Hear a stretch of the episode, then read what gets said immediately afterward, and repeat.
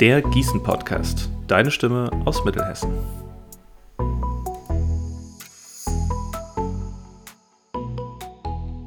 Herzlich willkommen zur zwölften Episode des Gießen Podcast. Mein Name ist Holger Klötzner, ich bin wie immer euer Gastgeber. Heute geht es darum, wie die Gießener Clubszene nach Corona weitermacht und wie es generell in Gießen um unsere Clubs bestellt ist. Heute sind die beiden Eigentümer des Uhlenspiegels zu Gast, Britte und Tobias Bach. Bevor wir loslegen, dürft ihr euch gerne vorstellen, was habt ihr gelernt, seit wann seid ihr in Gießen und warum seid ihr überhaupt in Gießen und äh, ist das Uhlenspiegel euer Hauptberuf oder kümmert ihr euch nebenbei noch um weitere Projekte? Britte, fang du einfach mal an. Ja, ich bin seit 2008 in Gießen. Ich bin hierher gekommen, um angewandte Theaterwissenschaften, äh, performative Kunst zu studieren. Um, ja, und dachte, dass ich in allen anderen Städten, in denen ich davor gewohnt habe, wohnen bleibe. Und dann ist es doch Gießen geworden. Ich habe äh, dann in Gießen den, im Uhlenspiegel den Tobi kennengelernt. Und so äh, ist, ja, hat meine Geschichte hier quasi ihren Lauf genommen. Ja. Das heißt, du warst nicht Gründerin, sondern bist dann eher ein bisschen dazugestoßen. Richtig, also der Tobi hat ähm, schon, das wird er euch gleich erzählen, äh, schon immer oder sehr lange schon immer hier gearbeitet, schon so in seinen Studienzeiten. Der Tobi ist ja ein kleines bisschen älter als ich. Und ähm, der Tobi und ich, wir waren mal ein Paar wir sind jetzt äh, heißgeliebte Freunde, heißgeliebte Eltern und heißgeliebte Geschäftspartner. Und äh, ja, und äh, übrigens, ja, und das stand dann immer so zur Aussicht, dass der Tobi und ich das dann irgendwann mal übernehmen können. Und ähm, als ich schwanger war mit meinem, unserem ersten Kind, da habe ich dann übrigens auch noch Betrie äh, Gastronomie, Betriebswirtschaft studiert, um äh, mich jetzt hier so darauf vorzubereiten auch. Also komme ich quasi auch aus dem künstlerischen Bereich, der Veranstaltungsbranche und auch habe den betriebswissenschaftlichen Background. Okay, das ist ja schon mal nicht schlecht. Und das Uhlenspiegel ist auch das, was du hauptsächlich machst. Richtig, also in dem Moment, als das dann endlich geklappt hatte, dass wir das übernommen durften oder übernehmen dürfen, durften, so rum, ähm, ja, war ganz schnell klar, wow, das ist ein äh, schon ein ganz schön viel Arbeit, ein riesiges Unternehmen. Das schaffen wir nur zu zweit. Das kann ich mir vorstellen. So, und jetzt kommt der zweite, nämlich der Tobi. Stell du dich doch auch mal kurz vor. Also die gleichen Fragen wie eben im Prinzip. Was hast du so gelernt oder studiert und äh, wie kam es eigentlich dazu? Äh, ich, ich bin, ich glaube, 1992 nach Gießen äh, gekommen zum Studieren. Ähm, ich habe äh, ich war damals eingeschrieben für Fachjournalismus Geschichte und äh, hatte aber zu dem Zeitpunkt extrem wenig Geld von meinen Eltern und brauchte sofort irgendwie einen Job. Und äh, der Uhlenspiegel war zufällig irgendwie eine Kneipe, die ich kannte, weil ich da früher schon mal einen Auftritt gehabt hatte als irgendwie äh, Kabarettist und auch als Musiker, so bin ich da einfach aufgelaufen und habe gesagt, hey, äh, äh, habt, ihr, habt ihr Arbeit? Und die sagten, ja, ist zwar jetzt gerade eine komische Umbruchphase, weil ähm, äh, der alte Uhlenspiegel damals unter Brit Schwago gerade im Begriff war, pleite zu gehen und einen neuen Chef zu bekommen, den Felix Liebert, der das, ähm, äh, das Bittchen gegenüber zu dem Zeitpunkt hatte und ganz früher wohl den Uhlenspiegel auch schon mal. Ähm, und ich bin dann sozusagen genau in die Umbruchsphase. Ich bin der Erste und Einzige, der von Felix Liebert persönlich eingestellt worden ist, damals ganz normal als Bedienung. Und dann hat sich das so ein bisschen weiterentwickelt. Äh, äh, der Uhlenspiegel war zu dem Zeitpunkt in den ganz frühen 90ern eine, erster Linie eine Kneipe, die äh, davon gelebt hat, dass sie halt einen Biergarten hatte. Und im Sommer war dieser Biergarten absolut rappelvoll, was auch daran lag, dass zu dem Zeitpunkt einfach viel weniger Außengastronomie möglich war in Gießen. Ich glaube, es gab zu dem Zeitpunkt drei oder vier ähm, äh, Biergärten oder Möglichkeiten zum draußen sitzen, sodass das irgendwie total überlaufen war. Und im Winter war der Laden einfach irgendwie eigentlich immer leer. Da saßen irgendwie ein paar Schauspieler und haben Rotwein getrunken nach ihren Proben oder nach den Gigs irgendwie, nach den Auftritten und äh, das war's dann. Und dann haben ähm, zwei Freunde und ich zusammen ein Konzept entwickelt, um zu sagen, hey Leute, wir müssen irgendwie uns was einfallen lassen, außer der Salsa-Disco, die da damals schon stattfand, einmal im Monat und der Afro-Disco, war da sonst irgendwie der Keller den ganzen Winter immer leer. Und dann haben wir halt gesagt, wir hätten gerne einen Club, wir hätten gerne was, wo man, wo wir selber gerne hingehen würden. Und äh, die Clubszene war damals auch noch relativ überschaubar. Das, was es gab, hat uns nicht angesprochen. Haben ein Konzept gemacht und äh, haben irgendwie mit relativ wenig Geld irgendwie die erste Ausstattung da reingehauen. Und dann äh, haben wir ein halbes Jahr gewartet, um zu gucken, was passiert. Und dann macht es plötzlich Bumm und der Laden explodierte und äh, wir waren plötzlich äh, mittendrin im Geschehen. Und was gab es damals so noch als Alternative? Äh, es gab viele kleinere Sachen. Ähm, äh, was fällt mir an, das Red Brick. Es gab in der Südanlage äh, äh die beiden großen Dinger, deren Namen ich vergessen habe. Irgendwie, huch, ist lang her. ähm, und ja, also äh, die Musik, die da lief, war irgendwie nicht so unseres und die Türsteher war nicht so unseres und äh, wir wollten so ein bisschen was Alternativeres mit irgendwie, äh, damals dachten wir irgendwie, dass äh, Acid Jazz irgendwie eine große Nummer ist. War es für uns auch. und ähm, wir sind dann ähm, nach Marburg gefahren, glaube ich mal alle zusammen, um uns mal irgendwie das Slot anzugucken das war so der Laden, wo wir irgendwie zum Feiern hingefahren sind und wo wir uns sehr wohl gefühlt haben. Und da haben wir uns das angeguckt und angehört und gedacht, wow, sowas kriegen wir auch hin. Haben wir dann auch geschafft im Endeffekt. Also Acid Jazz habe ich vorher noch nicht gehört. Ähm, hört sich auf jeden Fall nach einer sehr berauschenden Musikrichtung an. Aber daraus, daraus ist dann nichts geworden. Also ihr habt dann relativ schnell dann auch den, den Switch zu einer anderen Musikrichtung gemacht, oder wie Nö, würde ich, würd ich, so gar nicht sagen. Das war schon ähm, ein wichtiger Bestandteil. Also wir haben uns nie nur, äh, so wie das andere gemacht haben, auf eine, auf eine Richtung ähm, konzentriert, sondern waren immer offen für viele Richtungen ähm, und so haben wir eine ziemlich einzigartige Musikrichtung hingekriegt irgendwie. Ich wurde dann, ich war dann plötzlich keine Bedienung mehr, sondern auch DJ und habe dann sofort mein, meinen eigenen Tag gekriegt und mit den anderen Jungs irgendwie zusammen aufgelegt und äh, wir waren ununterbrochen irgendwie am äh, Musik organisieren und hören und neues Zeug raushauen. Wir konnten ja machen, was wir wollten, weil es gab keine Vorgaben. Der eigentliche Besitzer hatte überhaupt keine Musikahnung. Irgendwie dem war das egal, was super für uns war. Und äh, wir haben äh, offensichtlich aber auch einen Nerv getroffen irgendwie. Die Leute fanden es total großartig und haben uns die Bude eingerannt. Okay, ja, das scheint der Fall zu sein. Und kannst du dich noch an den Tag erinnern, als dann irgendwie deutlich mehr Leute kamen als, als sonst? Oder war das so ein, so ein schleichender Prozess? Also am Anfang ein paar und dann immer mehr und mehr? Oder war wirklich irgendwann so der Punkt, wo von jetzt auf gleich richtig alles durch die Decke ging? Das war tatsächlich ein bestimmtes Datum. Wir hatten eine, wir hatten eine Weihnachtsfeier mit dem Team und waren äh, auf dieser Weihnachtsfeier und haben halt gedacht, ja, hinter der Weihnachtsfeier müssen wir den Laden halt noch aufmachen und pro forma irgendwie noch ein bisschen Platten auflegen vielleicht kommen ja noch 10, 20 Leute und ähm, wir kamen dann abends um 10 von dieser Weihnachtsfeier, wollten den Laden aufschließen und da stand plötzlich eine Schlange von 250 Leuten vor der Tür. Von jetzt auf gleich völlig, ohne dass wir, das, dass wir damit gerechnet hätten irgendwie. Es hatte sich an diesem Tag irgendwie, keine Ahnung, etabliert und durchgesprochen. Und der Laden war damals überhaupt noch gar nicht ausgerichtet für so viele Menschen. Es war unglaublich heiß, das Wasser tropfte von der Decke. Es gab keine Belüftung, es wurde überall geraucht. Äh, es war, die Menschen sind äh, regelmäßig in Ohnmacht gefallen, weil die Luft so schlecht war. Aber das war allen egal. Sie wollten dabei sein und wollten da die Party äh, mitmachen. Wahnsinn. Ihr seid ja schon recht lange am Start. Also bevor Corona losging, bin ich circa zehn Jahre fast jedes Wochenende ins Uhlenspiegel gegangen. Ich will gar nicht wissen, wie viel Geld ich allein bei euch gelassen habe. Gelohnt hat sich das allemal, allein schon wegen dem Spaß, den ich bei euch hatte und wegen den Leuten, die ich dort kennengelernt habe. Und die 200 Leute in der, äh, in der Schlange, die hat man ja vor Corona auch durchaus häufiger mal gesehen. Gab es denn noch andere Momente in den letzten ja, äh, in den letzten Jahrzehnten, die euch so richtig in Erinnerung geblieben sind?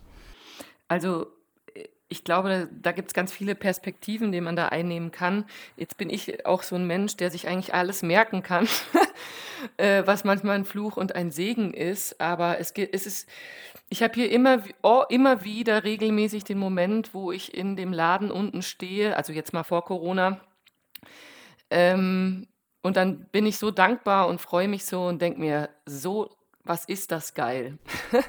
wenn, äh, all, wenn dieser ganze Laden voll ist und alle Leute springen und sind voll Freude und ähm, äh, die kollektive Begeisterung und kollektive Zusammenhalt, das ist echt ein tolles Gefühl und dann freue ich mich immer, wie cool, dass, ähm, ja, dass ich da ein Teil von sein darf. Ja, und dann gibt es natürlich auch eine Reihe von toller Konzerte, ähm, die mir in Erinnerung geblieben sind.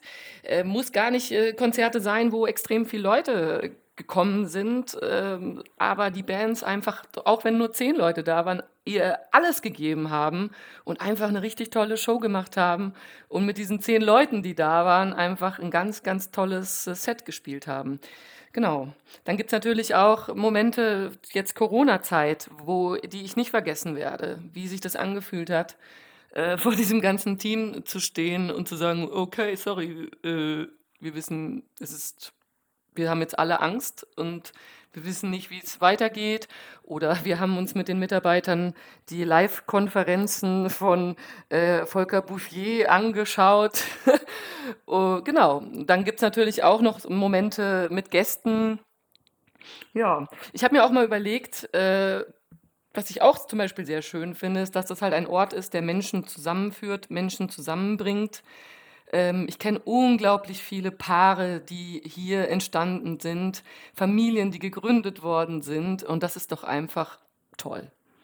Das stimmt, ja. Und vor allen Dingen hat man äh, tatsächlich hin und wieder auch mal Leute wiedergesehen dort, die man sonst nicht wiedergesehen hätte. Ja, also was mir beispielsweise häufiger bei euch passiert ist, ist, dass ich Arbeitskollegen, die man schon lange aus den Augen verloren hatte, dann dort mal wieder gesehen hat, so fünf Jahre später, sechs Jahre später. Man hat sich sofort erkannt und hat sich dann auf ein Bier eingeladen. Also das waren für mich auch immer sehr, sehr coole Momente und ja, das ist tatsächlich meistens im Uhlenspiegel passiert, um ehrlich zu sein. Andere Clubs in der Gegend haben zugemacht. Man hat ja auch vor Corona schon vor dem Clubsterben gesprochen, das Poco in Wetzlar, wo ich auch wirklich, wirklich lange, lange Zeit sehr, sehr, sehr regelmäßig hingegangen bin. Das hat 2014 nach 36 Jahren geschlossen. Das Harlem in Gießen, das ist noch gar nicht so lange her, das war 54 äh, Jahre am Start und hat dann 2018 dicht gemacht. In Gießen bleiben jetzt nicht mehr so arg viel übrig. Hat euch das auch getroffen? Lief der Club in den letzten Jahren schlechter? Meine persönliche Einschätzung ist, und weiß nicht, ob ihr das bestätigen könnt, aber euch hat es, glaube ich, nicht so sehr getroffen wie jetzt andere. Nee, ich glaube, das hat uns nicht äh, so hart getroffen. Natürlich leben wir, also der Clubbetrieb ist äh, Brot und Butter irgendwie, aber wir leben halt äh, auch davon, dass wir eben nicht nur Club sind, sondern halt auch eine Kulturveranstaltungsstätte und äh, dadurch äh, eine größere Vielfalt anbieten können und die Leute in den Unspiegel kommen können äh, wenn sie, was weiß ich, Poetry Slam hören wollen oder eine äh, Quiz Night mitmachen wollen. Das heißt, wir sind nicht so äh, äh festgepolt auf, ich habe hier der DJ, der spielt irgendwie äh, äh, den Pur Hit Mix irgendwie in der Dauerschleife und alles, was dazu passt irgendwie. Und die Leute wissen, was sie kriegen und dann ist gut oder halt auch nett. Und wenn das Konzept im Endeffekt nur darin besteht, dass man die Leute irgendwie äh, in den Laden lockt, indem man irgendwie billige äh, äh, Alkoholiker anbietet, irgendwie äh, kann das schneller ein bisschen eng werden, glaube ich mal. Ja, ja, das verstehe ich. Das heißt, ihr habt Konzepte, die andere nicht haben. Ich war sogar mal, also glaube mehrere Male auch bei so einer Nightshow von euch. Ich glaube, die ist von ähm, bin mir leider nicht mehr ganz sicher, wie der Name heißt, aber ich glaube, äh, irgendwas mit knusprig. Ja, der ähm, Stefan Dörsing ist da. Ähm, genau, genau. Das genau. fand ich übrigens auch total super und ich wusste auch lange Zeit, ehrlich gesagt, nicht, dass es das gibt bei euch. Deshalb will ich jetzt nochmal ganz äh, besonders darauf aufmerksam machen, für die Nach-Corona-Zeit. Also ich bin am Wochenende dann immer feiern gegangen bei euch und irgendwann viele Jahre später, nachdem das losging, habe ich dann erst gemerkt, hey, da kann man ja auch noch andere Sachen machen. ja, das ist für, für, ganz viele Leute ist das so der Weg. Die meisten kommen zum ersten Mal zum Feiern, weil sie irgendwie in der Einführungswoche äh, dahin geschleppt werden, irgendwie in einem riesigen Pulk Erstsemester da rumstehen und irgendwie große Augen machen irgendwie und dann äh, trauen sie sich vielleicht, ein Teil von denen traut sich dann später nochmal hin und dann erst kriegen sie mit, hoch, hier gibt es ja noch mehr. Hm. Und jetzt habt ihr aber zusätzlich noch ein anderes Projekt ins Auge genommen. Das hat man ja auch jetzt hier sogar während der Corona-Zeit in der Zeitung gelesen. Das hat mich eh ein bisschen gewundert, aber da könnt ihr jetzt ein bisschen zu erzählen. Da gab es ein Restaurant oder gibt es ein Restaurant, was vorher Kleiner Lenz hieß und ihr habt daraus so eine Art Bar gemacht, komplett während der Pandemie. Wie seid ihr denn auf die Idee gekommen? Hm. Äh, ja, das, da ist etwas, was du nicht weißt, weil der kleine Lenz hat uns auch gehört. Genau, der gehört dir dazu. Ach so. Okay. Ja, genau. Also wir haben äh, das Bittchen umgemodelt in den kleinen Lenz, äh, der uns auch sehr gut gefallen hat ähm, und auch gut angenommen worden ist von den Gästen. Ähm, ja, und Corona, der erste Lockdown, der, ja, nur, was ist schwierig daran? Schwierig ist, dass wir ja in denkmalgeschützten Gebäude sind und die Küche von dem Gebäude des damaligen kleinen Lenz, dem heutigen Uhlenspiegel 53, ist sehr klein. Und ähm, es ist einfach schwierig, da wirtschaftlich, also wir können da nicht tausend, also wir können nicht 200 Essen da rausplockern aus dieser Küche und den heutigen Standards äh, von ähm, Restaurant, sage ich mal, gerecht werden in einem wirtschaftlichen also wir haben lange Wege, unsere Küche ist im ersten Stock. Äh, das ist alles äh, einfach nicht so einfach. Genau. Wir haben gar keine Spülmaschine in der Küche für eine Spülküche zum Beispiel. Also es gibt einfach viele arbeitstechnische Abläufe, die dann einen hohen Personalkostenaufwand bedeuten. Und das ist einfach nicht einfach. Abgesehen davon ist ja auch die Tendenz schwierig, Leute zu finden, die ähm, kochen können und kochen wollen. Und das wird in der Zukunft immer, immer mehr oder immer schwieriger werden. Ja, und dann, da das, ja, Corona war schon dann der, der Moment, wo wir uns dachten, wie können wir, wir haben da auch alte Arbeitsverträge übernommen, damals, die auch uns sehr unflexibel mit unseren Öffnungszeiten ja, haben sind. verwalten, ja. ja, genau, lassen. Ähm, und gerade in so Zeiten, wo dann Corona kommt, wo man ja nicht weiß, wie man öffnet, wann kommen Leute, ist es einfach sehr wichtig, äh, reagieren zu können. Und aber durch diese alten Dinge konnten wir nicht reagieren. Ja, und dann konnten wir das nicht mehr mittragen. Und das war, also der kleine Lenz, den haben wir sehr geliebt und es war sehr schön und was da angeboten war, war super, es war aber nicht rentabel. Und äh, so sind wir jetzt sehr froh, dass wir das umgemodelt haben. Auch von den Öffnungszeiten her muss man mal bedenken, dass ja wir quasi 24 Stunden in der Woche geöffnet haben, jeden Tag. Weil der eine Laden hatte, macht um 10 Uhr auf und der andere hat um, da sind um 6 Uhr morgens die letzten Mitarbeiter rausgegangen. Und um 9, 9 Uhr sind die nächsten wieder gekommen. Und das ist schon äh, ganz schön viel Arbeit. ähm, ja, und dann haben wir uns gedacht, was können wir besonders gut? Und wir können eben besonders gut Veranstaltungen machen. Wir können, ja, das ist ein, und das Abendgeschäft, das ist eigentlich unser Hauptgeschäft und lass uns mal darauf konzentrieren. Genau, und hat quasi äh, Ressourcen bündeln. Und äh, ja, das ist der Grund, ja, und da sind wir sehr, mit, sehr froh mit. Mhm. Okay, du hast eben schon gesagt, Corona hat auf jeden Fall eine Menge Flexibilität euch auch genommen, beziehungsweise ihr wart auf flexiblere Modelle angewiesen. Wie ist das denn mit euren Mitarbeitern jetzt gewesen während der Corona-Krise? Also musstet ihr tatsächlich dann auch Leute gehen lassen? Du hast eben schon gesagt, es ist sehr schwierig, beispielsweise einen Koch zu finden. Was ist mit den ganzen Leuten? Müsst ihr die nach der Corona-Krise wieder neu suchen oder wie geht das weiter? Also zu den Leuten vom Kleinen Lenz, die wir in Festanstellung hatten, die sind alle super gut um, untergebracht. Das war ja auch ein Prozess von einem halben Jahr, wo klar war, das wird umgemodelt. Eine hat ihr Referendariat angefangen und wird Lehrerin. Die andere hat eine äh, Ausbildung angefangen zur Kinderkrankenschwester und die dritte im Bunde ist in Rente gegangen. Insofern sind die alle super untergebracht. Ähm, ja, und natürlich mussten wir uns von ganz, ganz vielen Minijobbern trennen, weil die Gastronomie funktioniert hauptsächlich mit Minijobbern, weil man ja äh, viele Leute auf einmal braucht. Genau, aber nicht so viele Stunden hat für 40 Festangestellte, sage ich jetzt mal, in Vollzeit. genau. Ja, und da mussten wir uns natürlich trennen dann kam der zweite Lockdown und da hatten wir so ein Team von zehn Leuten, sage ich mal. Und äh, eigentlich war die Idee, dann gab es ja auch die November-Dezember-Hilfe, die äh, auf alle Fälle geholfen hat, sehr geholfen hat. Ähm, dass wir dann, wenn wir wieder aufmachen können, die eben weiter bezahlen, um sie halten zu können. Bis zu dem Zeitpunkt, wo wir wieder aufmachen, genau. Richtig. Ähm, ja, ja. Nur hat sich dieser Lockdown, ja genau, einfach sehr, mh, mm, ja, dann viel länger, viel länger erwiesen, als äh, wir jemals annahmen, dass dieser zweite Lockdown sein wird und ähm, ja, haben dann ein paar Monate noch weiter bezahlt und haben uns dann mit allen unseren Mitarbeitern gut arrangiert von diesen Letz mit diesen letzten zehn.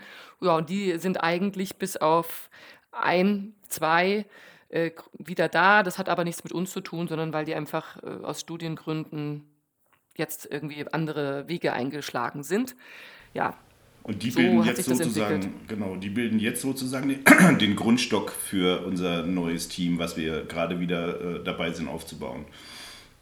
Weil wir brauchen natürlich mittelfristig, äh, äh, auch wenn wir wieder irgendwie irgendwann mal wieder Clubbetrieb machen dürften, brauchen wir wieder viel mehr Leute als die zehn, auf denen wir jetzt aufgebaut haben und die wir halt äh, auch weiter bezahlt haben, während es keine Arbeit gab. Ja, verstehe. Und aktuell dauert die Pandemie ja auch noch an, aber ihr könnt zumindest den Biergarten wieder öffnen. Ist das dann der Ort, wo ihr jetzt die zehn Mitarbeiter beschäftigt? Ja, genau. Also wir sind gerade dabei, neue Leute einzustellen. Es ist auch, wir haben auch Glück. Es kommen wirklich sehr nette Leute immer, immer mehr in unser Team.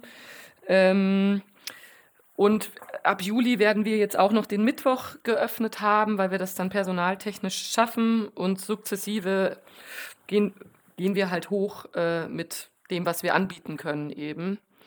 Ja. Hm. Und wie viele Leute kommen jetzt momentan in den Biergarten? Also ich glaube, es ist jetzt schon bekannt, dass man auf jeden Fall wieder zu euch in den Biergarten kommen kann. Aber ist das bereits rentabel, was ihr momentan so an Personenverkehr habt? Ja, also ich sag mal so, durch die ähm, unterstützenden Förderungen, die ja noch laufen, diese Überbrückungsgelder, so heißen die, ist das dann schon rentabel für den Juni. Aber ohne diese Gelder wäre es das nicht. Man muss sehr, sehr, sehr viel umsetzen, damit so ein Areal rentabel betrieben werden kann. Mhm. Und wart ihr während der Pandemie auch schon mal oder habt ihr euch schon mal die Frage gestellt, müssen wir den Laden jetzt eventuell zumachen? Ist es überhaupt noch rentabel oder stand das für euch nicht zur Debatte? Also ich, ähm, es wurde sehr schnell klar, dass wir gar keine andere Wahl haben, als zu versuchen, dieses untergehende Schiff zu retten. genau, es gibt gar kein, man, wenn man in einem Boot sitzt auf dem Meer, was gerade untergeht, kann man nur über äh, sagen, ich versuche, so gut ich kann, das Wasser jetzt aus diesem Boot rauszuschippern und hoffen, dass das Land früh genug wieder erscheint, so dass wir nicht ertrinken werden.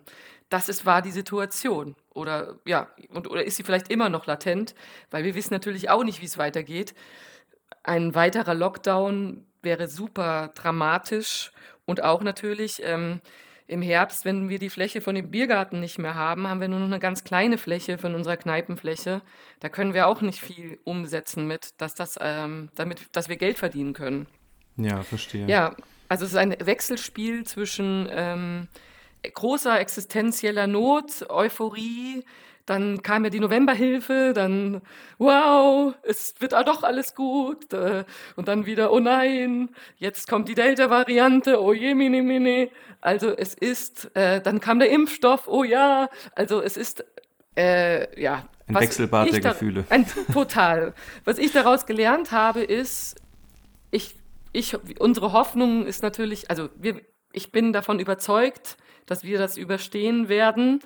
Aber es, erfordert schon ähm, harte Nerven, sage ich mal. Und ja, ähm, ja, man darf nicht sofort immer in Panik geraten. Genau, dann, dann haut der Staat halt dann doch nochmal eine November-Dezember-Hilfe raus. Oder, ja genau, also man weiß, es ist ein Leben seit eineinhalb Jahren in kompletter Ungewissheit, kann man so sagen, was äh, ja psychisch nicht so einfach ist. Hm.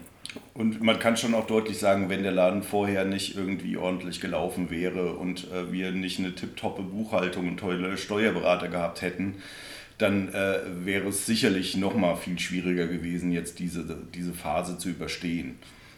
Also äh, äh, ein Laden, der, dessen Buchhaltung irgendwie nicht in Ordnung ist ähm, und der keinen Steuerberater hat, der wird diese Krise schwer überlebt haben, glaube ich jetzt mal. Wobei wir ja immer noch mittendrin sind. Wir sind ja immer noch im Überlebensprozess. Also ich meine, Britta und ich haben äh, null Geld verdient. Wir haben im Gegenteil äh, aus unseren privaten Geldern irgendwie äh, uns finanziert. Ähm, ja, mal gucken es würde mir viel helfen, wenn man irgendwann wissen würde, wann kann man wieder, wann, unter welchen Bedingungen, wenn die Zahlen so und so wären, könnte eine Öffnung möglich sein, die, ähm, also eine Perspektive in irgendeiner Form zu bekommen. Das würde sehr helfen. Was ich besonders schwierig finde, ist, dass hm, ich mich sehr totgeschwiegen fühle von der Politik. Es heißt immer nur, Clubs bleiben weiterhin geschlossen, sonst gibt es keine Kommunikation zu uns. Und das ist nach eineinhalb Jahren doch, finde ich, sehr wenig. Vor allem, da wir ja jetzt viele, wir haben Tests, wir haben Impfungen, wir haben Masken und so weiter. Wir haben auch eine tolle Lüftungsanlage in unserem Club, Hygienekonzepte und so weiter. Und dass das halt einfach pauschal äh, so entschieden wird Genau, ohne dass man auch weiß, kommen dann vielleicht noch mal Hilfen oder wie soll das ich weiß natürlich selber, dass die Politiker auch keine Ahnung haben und trotzdem ist es wichtig, dass man nicht das Gefühl hat, dass man vergessen wird oder dass die Politiker meinen, weil sie nicht in Clubs gehen, ist das vielleicht gar nicht so wichtig für die oder so.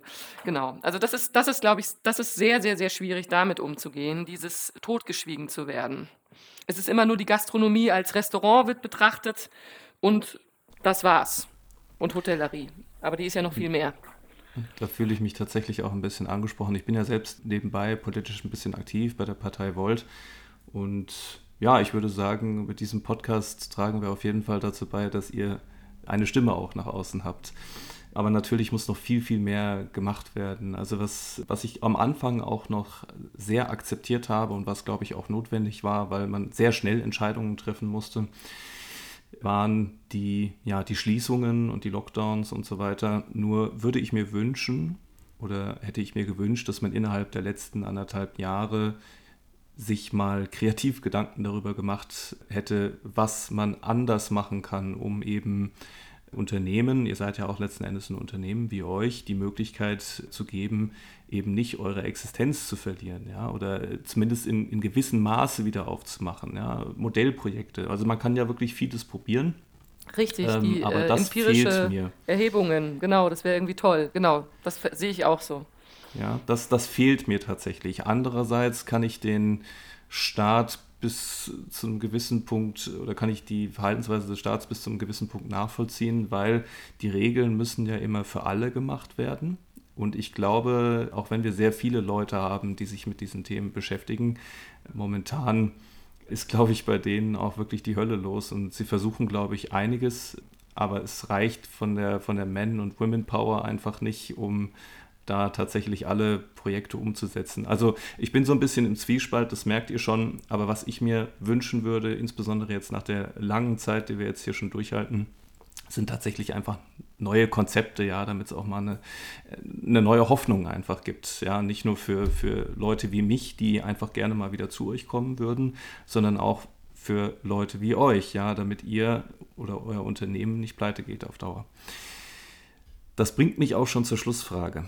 Habt ihr denn eine Ahnung oder habt ihr vielleicht eine Hoffnung, wann es wieder losgehen könnte? Bevor von einer Delta-Variante die Rede war, dachte ich, dass es im Sommer wieder ganz normal losgehen kann. Ich habe mich schon richtig darauf eingestellt, so von wegen hier ab Juli, August endlich wieder ins Uhlenspiegel mal wieder ein paar Leute treffen und mit Sicherheit wird die Hölle dort los sein. Da bin ich mir jetzt ehrlich gesagt nicht mehr so sicher. Was denkt ihr so? Wie kann es weitergehen? Also mein Wunschtermin, sage ich jetzt mal, ist ähm, äh, Oktober, 1.10.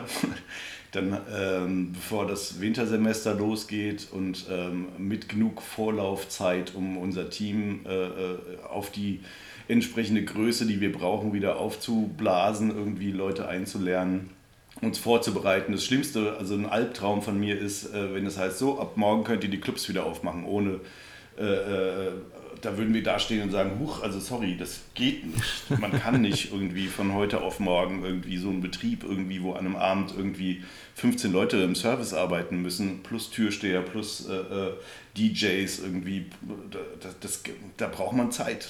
Man muss das vorbereiten, sonst artet das alles im Chaos aus. Deswegen wäre mein persönlicher Wunschtermin irgendwie, wir kriegen im äh, Ende August kriegen wir gesagt, zum 1.10. dürft ihr wieder unter diesen Voraussetzungen irgendwie. Das wäre toll. Also ich, äh, als eben auch diese Delta-Variante oder wie, die, wie damit jetzt gerade umgegangen wird oder wenn man in den Medien liest, was halt, es ist ja sehr, die Medien sind ja sehr, entweder ist es schrecklich oder sie, äh, es sind positive Nachrichten, man, es ist schwierig, sich da eine Meinung überhaupt bilden zu können. Was mir allerdings Hoffnung gemacht hat, ist, als ich FM4 gehört habe und äh, die gesagt haben, hey, am 1. Juli machen wir in Österreich unsere Clubs mit Tanzen auf. Also Österreich hat seine Clubs offen und ich denke, immer mehr Länder in Europa um uns herum machen das tatsächlich eben mit Tanz, jetzt nicht äh, so eine Pseudo, wir haben Pseudo geöffnet, mit, also mit Impf, Österreich macht es mit Impfungen, entweder muss man geimpft sein, getestet oder genesen und dann kommt man in die Clubs rein. Ja, und ich würde mir wünschen zum Beispiel, also ich, aber ich bin natürlich jetzt auch kein Mediziner, von meinem Hausverstand her könnte ich mir schon frage ich mich, warum es nicht möglich wäre, ein, auch wenn die Zahlen, die werden wieder hochgehen, nur muss, sollte man doch mal, äh, es wird auch eine Epsilon-Variante bestimmt kommen irgendwann. Es wäre toll, wenn man ein bisschen mehr denken würde, wie kann man mit diesem Virus leben verantwortlich. Und ich würde auch einen Club machen, wo man sagt, es dürfen hier nur, also zwangsläufig geimpfte und gleichzeitig getestete, die ich vor meiner Tür testen würde, rein.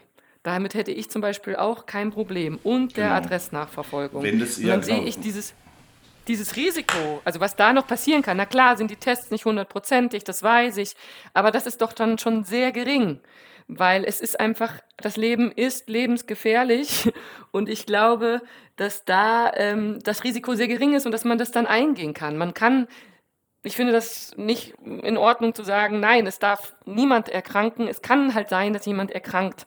Aber das ist vielleicht gar nicht so schlimm, weil es vielleicht einer auf sehr wenigen, also von einer von, also weil viele in dem Club sind und vielleicht kann das passieren, aber die Wahrscheinlichkeit ist einfach sehr gering dann. Und das könnte, Risiko könnte man, glaube ich, eingehen. Genau, so was nämlich auch furchtbar wäre, ist, äh, sind so komische Hybrid äh, äh, Lösungen, wo dann die Leute auf der Tanzfläche eine Maske tragen müssten oder sowas. Das, also da brauchen wir auch nicht aufmachen. Niemand Oder wenn man das. nur 30 Leute reinlassen darf, dann ist natürlich die Wirtschaftlichkeit auch nicht gegeben, damit die alle immer in einem riesigen Abstand sein können. Das ist natürlich Blödsinn. Also ich, ich würde mich gerne diesen Mitteln der Impfung, der Testung und der äh, Nachverfolgung bedienen und die ganz gewissenhaft hier umsetzen. Ja. Aber ich kann es nicht entscheiden. Ja, ja. Also ich glaube, das wäre auch tatsächlich mein Ansatz, wenn, wenn du jetzt sagst, alles klar, wir stellen uns vorne hin, wir testen die Leute durch, wir, wir prüfen gegebenenfalls auf eine Impfung und wir verfolgen auch noch die Adressen nach. Ganz ehrlich, ich als Gast hätte damit überhaupt gar kein Problem. Also ich habe auch vorher schon teilweise eine Stunde in der Schlange vorm Uhlenspiegel ge äh, gestanden, um da bei euch reinzukommen. Ja. Also die fünf Minuten, wenn es überhaupt fünf Minuten sind, die machen den Bock dann auch nicht mehr fett. Richtig, die werden es ja auch gar nicht mehr. Wir, wir, haben ja die Struktur, wir haben ja eh die Schlange. Die kann man auch in Abständen noch ein bisschen länger machen, dadurch, also wenn es darum geht. Und wir haben unsere Türsteher und die haben wir ja sowieso. Und die könnten das alles super. Äh, dann machen, machen wir vielleicht noch einen Mitarbeiter mehr für die Tests. Äh, so what? Das wäre doch kein Problem. Also es wäre überhaupt keine Schwierigkeit, eben das wirklich gewissenhaft alles abzuchecken und die Leute auch vor dem Club zu testen. Genau, und das ist auch exakt das, was ich eben gemeint habe mit dem, was ich gesagt habe, ja. Wir müssen uns neue Konzepte ausdenken, die dazu führen, dass wir letzten Endes den Betrieb unter sicheren Bedingungen wieder aufnehmen können. Ja. Gut, genau. Also dann hoffen wir mal, dass es so in der Art vielleicht dann in ein paar Monaten wieder losgehen kann. Ich würde mich auf jeden Fall sehr freuen, nicht nur aus eigennützigen Überlegungen, sondern auch damit es euch wieder gut geht dann, ja, damit euer Betrieb dann auch wieder gesund ist.